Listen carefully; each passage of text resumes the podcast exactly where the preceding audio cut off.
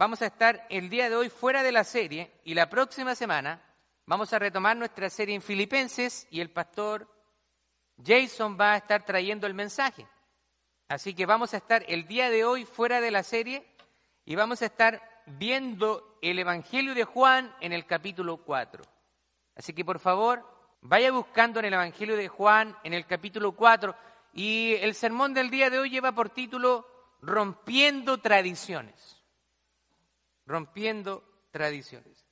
Hay tradiciones que son buenas y tradiciones que son malas. ¿Está de acuerdo conmigo? Así que vamos a ver cuáles tipos de, tradiciones no son buenas y hay que romperlas. Así que si está conmigo, por favor, póngase de pie, vamos a estar leyendo Juan desde el capítulo 4 en adelante. Es bastante extenso, pero vamos a tratar de simplificarlo y hacer lo que usted pueda comprender cuál es el enfoque del sermón el día de hoy. Dice la palabra del Señor en el nombre de nuestro Señor Jesucristo y bajo la bendición del Padre, Hijo y Espíritu Santo. Y le era necesario pasar por Samaria, se refiere a Jesús.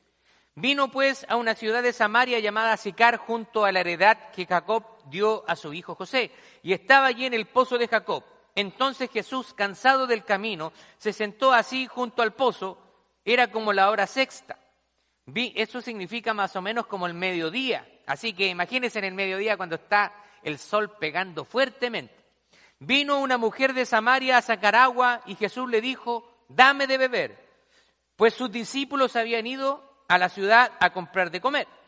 La mujer samaritana le dijo a Jesús, ¿cómo tú siendo judío me pides a mí de beber, que soy mujer samaritana? Porque judíos y samaritanos no se tratan entre sí. Respondió Jesús y le dijo, si conocieras el don de Dios y quién es el que te dice dame de beber, tú le pedirías y él te daría agua viva. La mujer le dijo, Señor, no tienes con qué sacarla y el pozo es hondo. ¿De dónde pues tienes el agua viva? ¿Acaso tú eres mayor que nuestro padre Jacob, que nos dio este pozo, del cual bebieron él, sus hijos y sus ganados?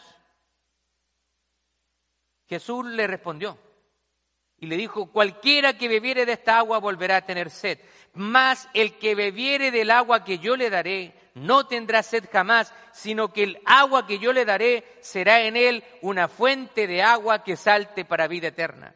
La mujer le dijo, Señor, dame de esa agua para que yo no tenga sed ni venga aquí a sacarla. Y Jesús le dijo, ve, llama a tu marido y ven acá. La mujer respondiendo le dijo, no tengo marido. Jesús le dijo, bien has dicho, no tienes marido porque cinco maridos has tenido y el que ahora tienes no es tu marido. Esto has dicho con verdad. La mujer le dijo, Señor, me parece que tú eres profeta. Nuestros padres adoraron en este monte y, y vosotros decís que en Jerusalén es el lugar donde se debe adorar. Jesús le dijo, mujer, créeme, que la hora viene cuando ni en este monte ni en Jerusalén adoraréis al Padre. Vosotros adoráis lo que no sabéis, nosotros adoramos lo que sabemos, porque la salvación viene de los judíos. Mas la hora viene y ahora es cuando los verdaderos adoradores adorarán al Padre en espíritu y en verdad, porque también el Padre tales adoradores busca que le adoren. Dios es espíritu y los que le adoran en espíritu y en verdad es necesario que adoren. Le dijo a la mujer, sé que ha de venir el Mesías llamado el Cristo. Cuando Él venga nos declarará todas las cosas. Jesús le dijo, yo soy el que habla contigo. ¡Wow! Qué tremenda declaración. Tome asiento, por favor. Acá estamos viendo un pasaje realmente asombroso. Jesús mismo está quebrantando todos los moldes y costumbres de la época para llegar a las personas. Ahora, la palabra de Dios es interesante, le dice que le era necesario pasar por Samaria en, rumbo en su rumbo a Galilea. Era la ruta más corta. Usted estaba acá en Jerusalén, pasaba por Samaria y llegaba a Galilea. Era una ruta corta, una ruta directa. Pero hablemos un poco de los samaritanos para que entendamos de qué se trata, por qué tiene relevancia de que Jesús haya querido pasar por Samaria. Los judíos y samaritanos no se llevaban, se detestaban entre sí. Los samaritanos eran el remanente del reino judío del norte, quienes se habían casado con extranjeros después de que los jefes y los nobles fueron llevados al exilio alrededor del año 729 antes de Cristo. Así que, de alguna manera, los judíos consideraban a los samaritanos traidores, los consideraban detestables, porque se habían mezclado con extranjeros, siendo que el pueblo judío había recibido instrucciones de no mezclarse, de no casarse, de no hacer alianzas con naciones extranjeras. Y entonces estos eran judíos mestizos, por decirlo de alguna manera. Se habían casado con extranjeras, entonces los judíos que mantenían el linaje intacto los consideraban poco menos como traidores. Una vez habían construido también un lugar de adoración en, el, en su propio monte, en el monte Gerizim, y rechazaron todo el Antiguo Testamento, sin embargo, aceptaban el Pentateuco, lo que se llama a los primeros cinco libros de la Biblia. Pero rechazaban el resto. Ahora, la enemistad entre los judíos y los samaritanos, como nosotros podemos ver, tenía siglos, siglos de duración. Así que para Jesús pasar por Samaria era romper una tradición. Los judíos eran tan orgullosos de sus tradiciones que ellos preferían rodear la ciudad de Samaria. Para no pasar por, por esa ciudad, la rodeaban, tomaban el camino largo y lo hacían a propósito para no tener que, que juntarse ni, ni verse con esa gente. Así era como pensaban los judíos. Ahora nosotros vemos que Jesús intencionalmente quiere pasar por Samaria. Y más encima se pone a hablar con una mujer samaritana dentro de las costumbres que tenían los judíos también. Un hombre no podía entablar una conversación con una mujer desconocida. Era muy mal visto. Pero Jesús constantemente está rompiendo los moldes y las tradiciones que ellos tenían. Y está siendo criticado por los religiosos de la época. Lo están criticando. Lo critican porque según ellos, y especialmente el grupo de los llamados fariseos, que eran un grupo que eran celosos de la ley, estudiosos de la ley, sabían la ley al revés y al derecho, pero habían perdido el espíritu de la ley. Se preocupaban tanto que habían incluso ellos añadido sus propias reglas, reglas que eran reglas de hombres. ¿Les suena eso familiar hoy en día? Entonces, eh, estos, eh, fariseos critican a Jesús porque come con personas que son consideradas indignas. Mire lo que dice Marcos capítulo 2, verso 16, en la nueva versión internacional. Cuando los maestros de la ley, que eran fariseos, vieron con quién comía, les preguntaron a sus discípulos, ¿y este come con recaudadores de impuestos y con pecadores? Ahora Jesús ha llegado a demostrar a los religiosos que Dios está interesado en todas las personas y que las saca del lugar donde están. O sea, Jesús llega en medio del desorden y llega en medio del pecado de las personas para presentarse a ellos y decirles, hay esperanza, hay posibilidades de una vida nueva, Así que Jesús, Él dijo, los, eh, los sanos no tienen necesidad, pero los enfermos, y Él ha venido a los enfermos, a los quebrantados, a los pecadores, para eso es el mensaje de Jesús. Pero muchas veces nosotros, una vez que somos salvos, muchas veces tenemos un comportamiento elitista, separatista, y creemos que porque tenemos a Jesucristo podemos mirar a las personas que no son cristianas con desprecio.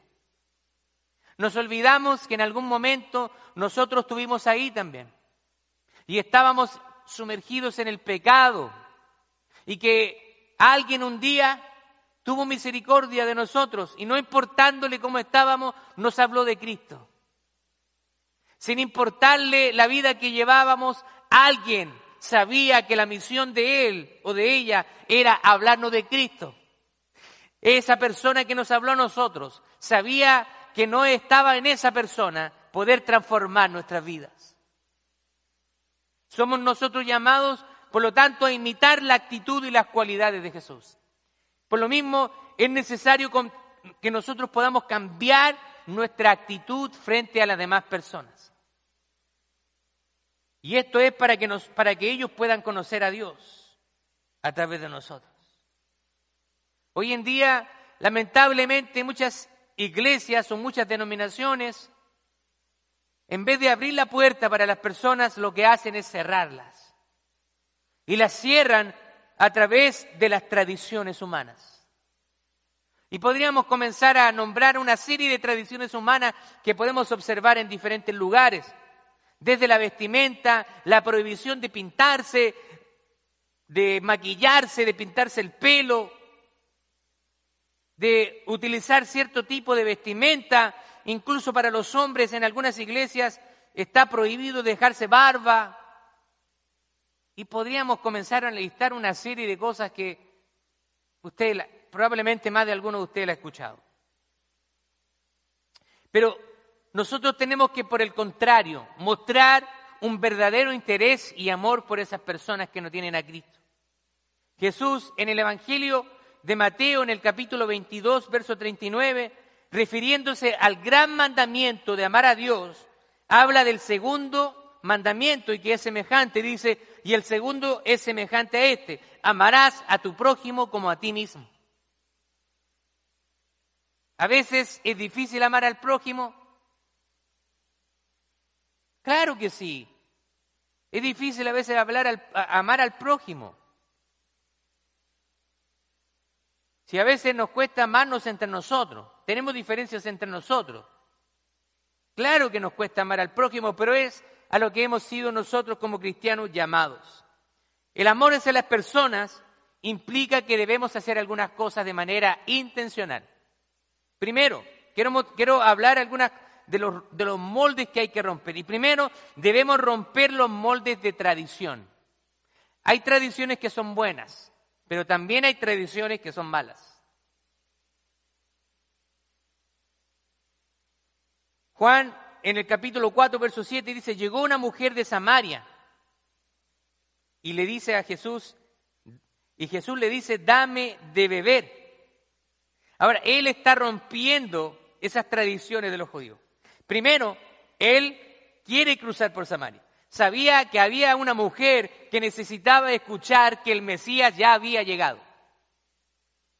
Segundo, él está dispuesto a hablar con una mujer aún cuando estaba mal visto o podría llamarse de alguna manera estaba prohibido. Las personas deben tener un encuentro personal con Jesús. Nosotros no podemos de tratar de ganar a las personas imponiéndole nuestras tradiciones. Si alguien viene entrando por esa puerta, nosotros no le podemos decir, mira, para llegar a esta iglesia tú tienes que cumplir esta serie de normas. No podemos hacer eso. Ellos tienen que encontrar a Jesús. Si no conocen a Jesús, ¿cómo van a entender de qué se trata la vida cristiana? Lo primero que las personas necesitan es encontrar el amor de Cristo. Es encontrar a personas que se interesen genuinamente por ellos. Allá afuera hay una competencia. Allá afuera hay individualismo. Si alguien puede destruir a otro para subir, para ascender, lo va a hacer. Pero acá no debe ser así. Acá el que se haga mayor, el que quiera hacerse mayor entre nosotros debe ser el servidor de los demás. Eso es lo que dice Jesús. Por lo tanto, nosotros tenemos que recibir a esas personas con brazos abiertos y mostrarles el amor. A veces hay personas que son muy desubicadas. Conocen a alguien y quieren imponerle a Jesús. Quieren meterle a Jesús por los oídos, por los ojos. Jesús no necesita que nosotros lo prediquemos de esa manera. Él sabe defenderse. Él simplemente quiere que nosotros hablemos de su palabra y que esa palabra comience a hacer acción en las personas que la están escuchando. Créame que la palabra de Dios es viva y eficaz y que penetra las personas, penetra el corazón de las personas. Cuando usted habla la palabra de Dios, no es como hablar del partido del Super Bowl, no, no es como una conversación del equipo de fútbol, de soccer. Cuando usted habla la palabra de Dios, hay algo espiritual que comienza ahí a moverse. El Espíritu Santo comienza a trabajar y a obrar en el corazón de la persona. Por eso que hay personas que le van a decir, yo no sé lo que me pasa, pero cuando tú hablas, yo siento algo. Cuando tú comienzas a hablarme de la palabra de Dios, hay algo que comienzo, no sé, se me erizan los, los cabellos, algo empieza a pasarme en mí, empiezo a sentir algo. Háblame, por favor. Yo recuerdo cuando yo me convertí al Señor, poco y nada sabía de la Biblia, pero lo poquito que sabía lo quería compartir con todo el mundo. Y había una tía que iba a visitarnos muy seguido a nuestra casa y yo le empezaba a hablar de Dios. Le empezaba a hablar de la palabra y ella me decía, Marcelo, sígueme hablando. Me gusta cuando tú hablas de la palabra. Me decía, no sé, hay algo que, que siento cuando tú comienzas a hablar de Cristo. Eso es lo que nosotros provocamos cuando hablamos la palabra del Señor. Es porque la palabra del Señor por sí misma tiene poder independiente de nosotros. Segundo, otro de los moldes que tenemos que romper es que debemos estar dispuestos a enfrentar los prejuicios que tienen sobre nosotros. La gente tiene prejuicios de nosotros, ¿sí o no? Cuando usted dice, vamos a la iglesia, muchas veces las personas no aceptan esa invitación inmediatamente. No, que voy a ir a la iglesia. Y, ellos ahí nos muestran cuáles son las impresiones o lo que ellos creen que la iglesia, no, que si yo voy a la iglesia, voy a, mira, voy a tener que dejar de hacer esto, esto, esto, otro, y esto también, y esto. Entonces yo no quiero ir a la iglesia. No, además que voy a tener que cambiarme como yo me he visto, ya no voy a poder hacer esto. Entonces la gente tiene una, una idea y prejuicio de lo que es la iglesia. Y sobre nosotros también. Dice Juan capítulo 4, verso 12. ¿Acaso tú eres mayor que nuestro padre Jacob, que nos dio este pozo del cual bebieron él, sus hijos y sus ganados? ¿Se da cuenta lo que le está diciendo la, mujer samaritana a Jesús? ¿Acaso tú eres mayor que Jacob? Lo, lo está insultando a Jesús. Por supuesto que Jesús es mayor que Jacob. Y muchas veces la gente nos insulta a nosotros y nosotros en vez de tomar una actitud de cristiano, ¿qué es lo que hacemos? ¡Bum! Respondemos nos sale el, viejo hombre, nos sale la vieja mujer. Alguien nos pone ahí algo, ¿cierto? Un comentario en las redes sociales. Oh, yo, yo le voy a responder, ¿qué se cree este? ¿Qué se cree? El viejo hombre, la vieja mujer. Esa, esa mujer, ¿cierto? Que quiere vengarse, ese hombre que quiere buscar venganza, que quiere hacer justicia por sus propias manos. Pero un, verdadero hijo de Dios tiene que comportarse como Jesús lo dijo. Él siguió hablando con la mujer a pesar de que lo había insultado. Él podría decirle, ¿qué tú me estás diciendo? Mujer, ¿acaso tú no sabes que yo soy Jesús, soy el Mesías? Él no dijo eso. Muchas veces nosotros no necesitamos hablar de quiénes somos. No necesitamos tirar nuestro currículum ahí la gente se va a dar cuenta quiénes somos. No necesitamos andar dando una descripción de nosotros. Muchas veces cuando hablamos mucho de nosotros, parece que nuestro ego puede estar demasiado alto. No, si yo soy esto, yo soy esto otro. Quédese calladito mejor. Mejor quedémonos callados y que nuestras obras puedan hablar por nosotros. Acá vemos que la mujer está menospreciando a Jesús, preguntándole de esa manera. Pero Jesús está tranquilo, no se altera, no se exaspera, ni toma una actitud a la defensiva. Ah, yo le voy a decir ahora quién soy yo. No, Jesús está tranquilo, sino que mantiene la calma, sabe que las personas deben ser guiadas a Él y, él y, deben primero recibir amor e interés. Amor e interés. Eso es lo primero que deben sentir recibir las personas. Pero ¿qué queremos nosotros? ¡Pum! Darle con el garrote. Mira, es que la Biblia dice esto. ¡Pum! Queremos darle con el garrote. Pero aquí el Señor nos, nos enseña que tenemos que primero demostrar amor e interés hacia ellos. Muchas veces las personas van a tener prejuicios acerca del cristianismo. Y nosotros no peleemos debido a eso.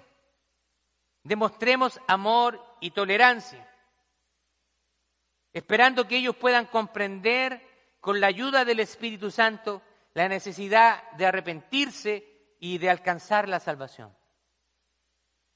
Hay personas que muchas veces han sido muy duras cuando le hemos hablado. No importa, déjelo.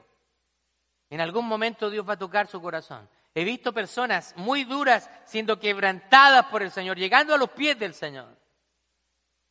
Tercero, debemos hablar con sinceridad acerca de las cosas que a Dios le desagradan. Exacto. Hay que ser sinceros. Pero no antes de entregar amor e interés, sino después. ¿Se da cuenta el orden? Juan capítulo 4, verso 18 dice, porque cinco maridos has tenido y el que ahora tiene no es tu marido. Esto, esto has dicho con verdad. En otras palabras, Jesús está exponiendo el pecado de la mujer. La mujer era una adúltera, una ramera. Imagínense todos los hombres que había tenido. Pero Jesús solamente le habla y le saca eso una vez que él muestra genuino interés por esa persona. Algo importante de destacar es que Jesús se dirigía a una samaritana y peor aún, una mujer para la mente judía. Jesús no la confronta de manera inmediata, sino hasta este punto, cuando logra tener ya un diálogo con ella, cuando él logra tener una conversación, cuando la mujer se da cuenta que él está teniendo interés en hablar con ella genuinamente, entonces ahí el Señor confronta a esa mujer con el pecado. Otra cosa es que debemos relacionarnos primeramente con las personas y dejar que la palabra de Dios primeramente haga efecto en los corazones. Hebreos en el capítulo 4, en el verso 12 dice, porque la palabra de Dios es viva y eficaz y más cortante que toda espada de dos filos y penetra hasta partir el alma y el espíritu y las coyunturas y los tuétanos y discierne los pensamientos y las intenciones del corazón. Usted no tiene que hablar por su cuenta, simplemente declare la palabra de Dios y las personas van a ser confrontadas a través de la palabra. Otro de los moldes y tradiciones que tenemos que romper es que debemos estar dispuestos a recibir críticas de parte de otros cristianos. ¿Está ahí conmigo? sus hermanos o sus hermanas muchas veces los van a criticar porque ellos todavía tienen los moldes, tienen esos moldes de tradición. Yo le he contado la historia de la primera vez que yo prediqué. ¿Se acuerda? A los que son nuevos quizás no han escuchado esta historia.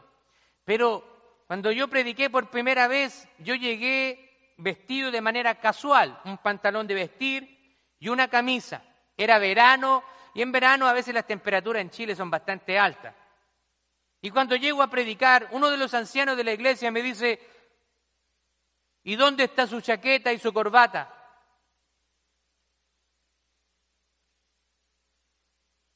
El, uno de los ancianos, era el, el más ancianito de la iglesia. Y yo dije, ¿qué? ¿Qué está hablando? ¿De qué me está hablando, hermano? No, no, aquí usted no puede subirse a predicar sin chaqueta ni corbata. O sea, yo creo que el hermano me ve así, me manda al infierno inmediatamente. Porque creemos muchas veces que la vestimenta nos va a santificar. Y, y no quiero que nos vamos al extremo. La vestimenta es importante. Por supuesto, tenemos que vestir decentemente. Así que no nos vamos al otro extremo. Pero había, una, un, molde en este hermano. Para resumirle la historia, yo no me quería perder la bendición de predicar por primera vez, aunque lo hice horrible, siendo honesto con ustedes. Después lo hice horrible. Pero yo quería predicar. Me habían mandado y quería obedecer al Señor, así que me fui a poner la chaqueta. Mi esposa salió corriendo porque vivíamos a distancia de la, de la iglesia, salió corriendo a buscar la chaqueta y la corbata para que yo pudiera predicar. Tenía moldes. Tenía, tenía esos moldes. Acá nosotros tenemos que romper con esos moldes de tradición. Y los cristianos mismos nos van a, nos van a atacar. Mire lo que dice Juan en 4:27 dice, en esto llegaron sus discípulos y se asombraron de que hablara con una mujer. ¿Está Jesús? Por favor, imagínenselo. Jesús está con la mujer samaritana en el pozo. Los discípulos habían ido a comprar y de repente llegan ¡ah! y ven a Jesús con una mujer.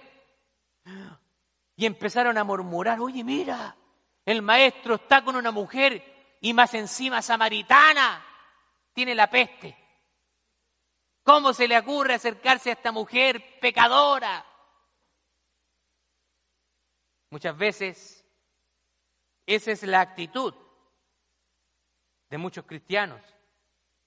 Ahora, dice que en esto llegaron los discípulos. Sin embargo, ninguno dijo qué preguntas o qué hablas.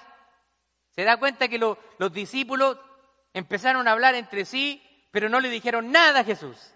A veces las personas que, traen, que cargan tradiciones, en el fondo saben que no pueden sustentarla, entonces no se la quieren rebatir a usted.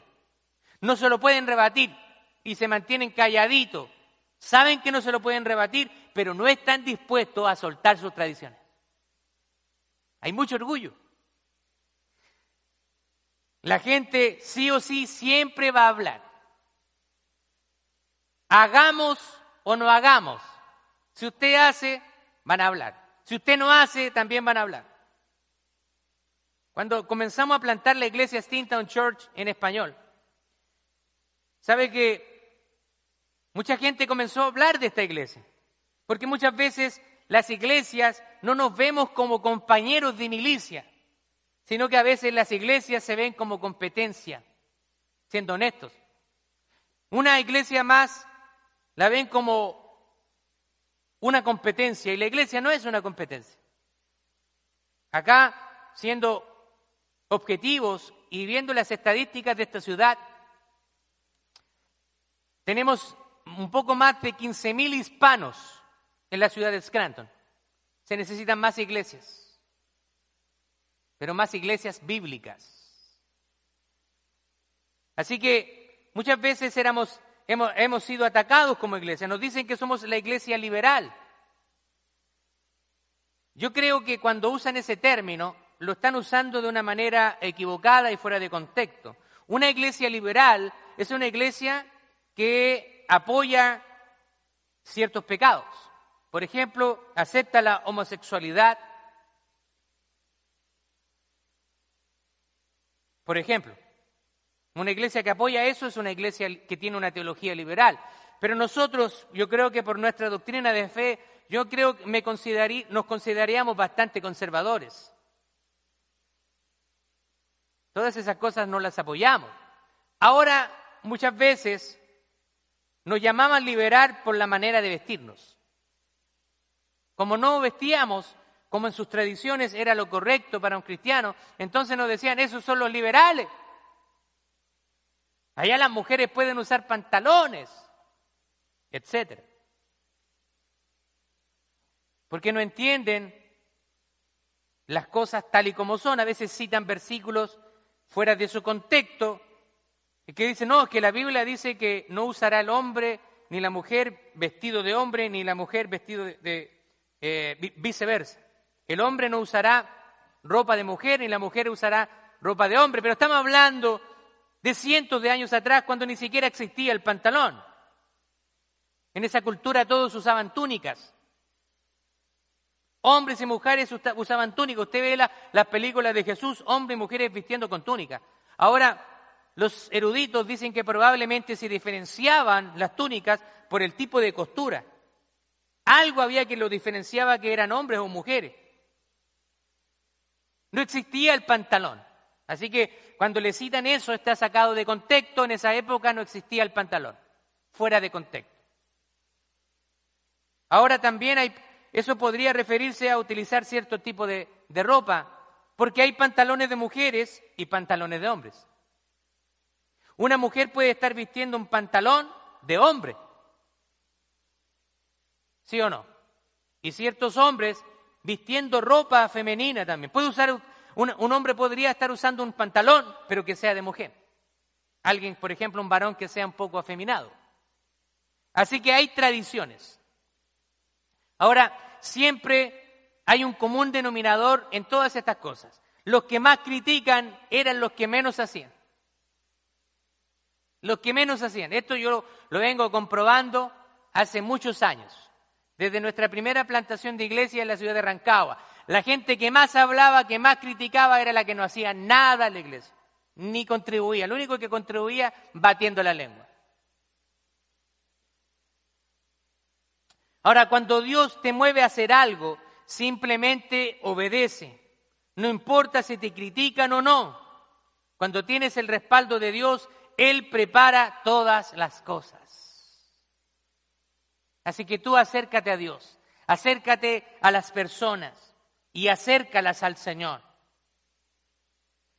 Ahora, lo que sí quiero advertirte de algo. Cuando tú te acercas a las personas que no tienen a Cristo, la intención debe ser en que ellos se conviertan a ti, no viceversa. No tú convertirte a ellos. Muchas veces hay personas que usan excusas. No, pero es que yo quiero acercarme a esta persona y, y, hacen las mismas cosas. Tú puedes estar en una fiesta familiar sin ningún problema, pero guarda tu testimonio. Muéstrales que tú eres luz en medio de ellos. Porque muchas personas han malinterpretado lo que dice la palabra de Dios, que nosotros estamos en el mundo, pero no somos del mundo. Entonces, hay personas que han llevado eso al extremo y se han alejado, de todas las personas que no son cristianas. De sus familiares que no son cristianos, de compañeros de trabajo. ¿Y cómo si los vamos a ganar si nos alejamos de ellos? Ahora, tú sé luz para ellos. Por supuesto que tienes que también medir el nivel de involucramiento con esas personas. Tú quieres que ellos se conviertan a ti, que se conviertan a Cristo. Y ese es nuestro interés. Otra cosa que debemos hacer es, debemos considerar que la labor ya está hecha. Solo nos queda hacer una tarea menor. Y estos versículos que quiero leer 37 38, dice, porque en esto es verdadero el dicho. Uno es el que siembra y el otro el que ciega. Y yo os he enviado a cegar lo que vosotros no labrasteis y otros labraron y vosotros habéis entrado en sus labores. Nosotros no debemos pensar que la carga de la conversión de las personas es de nosotros. Yo sé que muchas veces nos ha pasado, que predicamos y nos frustramos porque las personas no se convierten, pero no es nuestra tarea. La tarea nuestra es predicar el Evangelio. Juan 16, 8 dice, y cuando Él venga, se refiere al Espíritu Santo, convencerá al mundo de pecado, de justicia y de juicio. Así que nuestra batalla no se pelea con fuerzas humanas, sino con el Santo Espíritu de Dios. Zacarías 4:6 dice, entonces respondió y me habló diciendo, esta es la palabra de Jehová a Zorobabel, que dice, no con ejército ni con fuerza, sino con mi espíritu, ha dicho Jehová de los ejércitos. Otra cosa, que tenemos que hacer para romper tradiciones. Debemos esperar los resultados que nos dará el Señor. Esta mujer que Jesús le predica, después es usada para hablarle a otros acerca de Jesús. Mire, dice, y muchos de los samaritanos de aquella ciudad creyeron en él por la palabra de la mujer. Y aquí quiero hacer un alcance. La predicación del Evangelio es responsabilidad de todos, y esto incluye hombres y mujeres. Así que usted está llamada a predicarle a las personas acerca de Cristo. Dice, y muchos de los samaritanos de aquella ciudad creyeron en él, o sea, creyeron en Jesús por la palabra de la mujer que daba testimonio diciendo, me dijo todo lo que he hecho. Entonces vinieron los samaritanos a él y le rogaron, o sea, vinieron a Jesús y le, rogaron que se quedase con ellos. Y se quedó, se quedó ahí dos días. Sea, la mujer viene a los samaritanos, oye, me parece que he estado con el Mesías. La mujer todavía no está convencida. Cuando usted lee el pasaje dice, eh, eh, parece que me he encontrado con el Mesías, parece que es profeta, me ha dicho todo mi pasado, me ha revelado mi vida. Y la mujer está diciendo, este hombre tiene algo especial, pero ella misma no está convencida. Pero aún así, las personas creyeron, dicen Jesús, por la palabra de la mujer. Increíble. Dice, y le rogaron que se quedase con ellos y se quedó dos días. Jesús, imagínense, para los judíos era evitar la ciudad de Samaria y ahora Jesús resulta que se quedó dos días con esas personas. Yo me imagino a los discípulos todavía procesando lo que están viendo. No lo pueden creer. Y creyeron muchos más por las palabras de Él, dice acá. O sea, Jesús siguió predicando y muchos más creyeron ahora en Samaria. ¿Sabe lo que estaba haciendo Jesús? Lo que Jesús estaba diciéndole a, los discípulos, quienes eran judíos. Yo vengo a cumplir la promesa que mi padre le hizo a Abraham, que en él serían bendecidas todas las naciones de la tierra. La salvación viene por los judíos, pero la salvación tenía que llegar a través de los judíos a todo el mundo. Por eso que hoy en día el cristianismo está esparcido en todo el mundo porque ha sido la voluntad de Dios. Nosotros no somos judíos, somos gentiles, pero hemos sido injertados en el olivo. No somos mejores que los judíos, ni los judíos son mejores que nosotros. Ahora el Señor nos ve como un solo pueblo, como su pueblo, de toda lengua, de toda tribu y de toda nación. Esto es una buena imagen de lo que va a ser el cielo.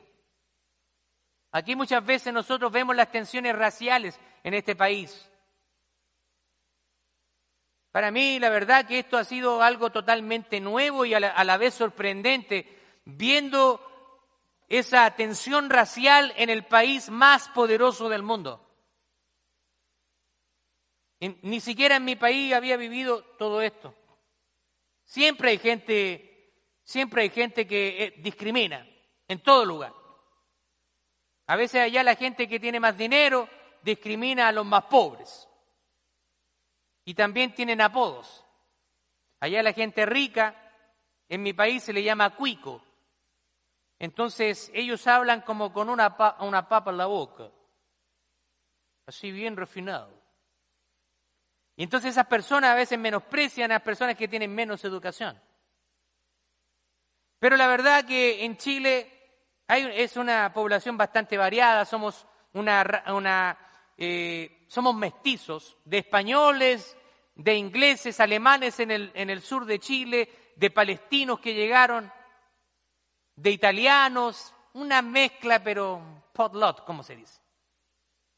Así que usted va a ver chilenos altos, bajitos, ojos de colores, más morenitos, también por las etnias originales, los mapuches, los araucanos, los indígenas originales de ahí. Pero acá, a veces en el vocabulario, yo lo veo cómo se hace esa división racial. En los eh, formularios del gobierno, raza, blanco americano, hispano, negro americano, incluso en el vocabulario. Muchas veces hasta en las iglesias he visto ese vocabulario, blancos o negros. La verdad es que nosotros hemos hecho esas divisiones, eso es algo totalmente humano. Existe la raza humana. No hay más razas. Lo que pueden haber es diferencias físicas, nada más. Dice que acá debemos esperar los resultados del Señor. Y esto es algo también que nosotros debemos esperar. Cuando usted está trabajando al Señor, usted tiene que esperar el tiempo de Él y Él le va a dar la cosecha a su tiempo. Conozco una mujer que por desobediencia, ella era una cristiana y se enamora de alguien que no es cristiano. Y estuvo sufriendo por muchos años en su matrimonio. Su, su esposo era un borracho, la insultaba verbalmente, cuando ella iba a la iglesia le hacía problemas. Ella sabía que era consecuencia de su propia decisión. Sin embargo, seguía orando al Señor por ese varón. Después de más de 20 años, este varón se convierte al Señor. Fueron 20 años. 20 años donde sufrió mucho. Pero ¿qué quiero decirle con esto? Muchas veces tenemos que tener esperanza en el Señor. A veces la respuesta no va a llegar en el tiempo nuestro. Durante ese tiempo probablemente hubo sufrimiento, desánimo. Pero a pesar de eso, a pesar de, reconocer que se había equivocado, nunca dejó de servir a Dios. Después ese varón era fiel igual que ella y la acompañaba a la iglesia. Después de que el Señor ha trabajado en la vida de las personas, veremos con nuestros propios ojos que ellos comenzarán a tener una relación personal con Dios. Y ellos mismos comprobarán las maravillas que hayamos nosotros compartido con ellos. Porque decían, ahora ya no tan solo creemos por la palabra de la mujer, así que ahora nosotros mismos lo hemos visto. Las personas van a creer ahora no tan solo porque usted les haya hablado, sino que ahora ellos van a comenzar a experimentar la presencia de Dios en sus vidas. Juan capítulo 4, verso 42 dice, y decían a la mujer, ya no creemos solamente por tu dicho, porque nosotros mismos hemos oído y sabemos verdaderamente, este es el Salvador del mundo, el Cristo. ¿Se da cuenta? Ya no creemos solamente por lo que tú nos has dicho, mujer samaritana, sino que ahora nosotros mismos hemos oído y ahora sabemos verdaderamente que este hombre es el Salvador del mundo, es el Mesías prometido. Gloria a Dios. Dios está esperando disposición, más que capacidad ya que con sus fuerzas no es con tus propias fuerzas. Segundo, debemos estar dispuestos y hablar con Él y decirle, dame la oportunidad de compartir acerca de ti. ¿Cuántos de nosotros hemos compartido acerca de Jesús en esta última semana o en este último mes? Ahora yo quiero hacerte una pregunta para terminar. ¿Cuántos quieren ser útil en las manos del Señor? ¿Quiere usted ser útil en las manos del Señor? Gloria a Dios. Que podamos tener esa actitud de Jesús, que rompió todo molde para acercarse a una mujer. Y a través de una mujer, que una ciudad completa haya sido impactada por el Mesías. Amén. Rompa esas tradiciones. Cuando usted esté pensando en algo, piense, ¿esto es algo bíblico o es una tradición que tengo arraigada? Piénselo. Vamos a ponernos de pie.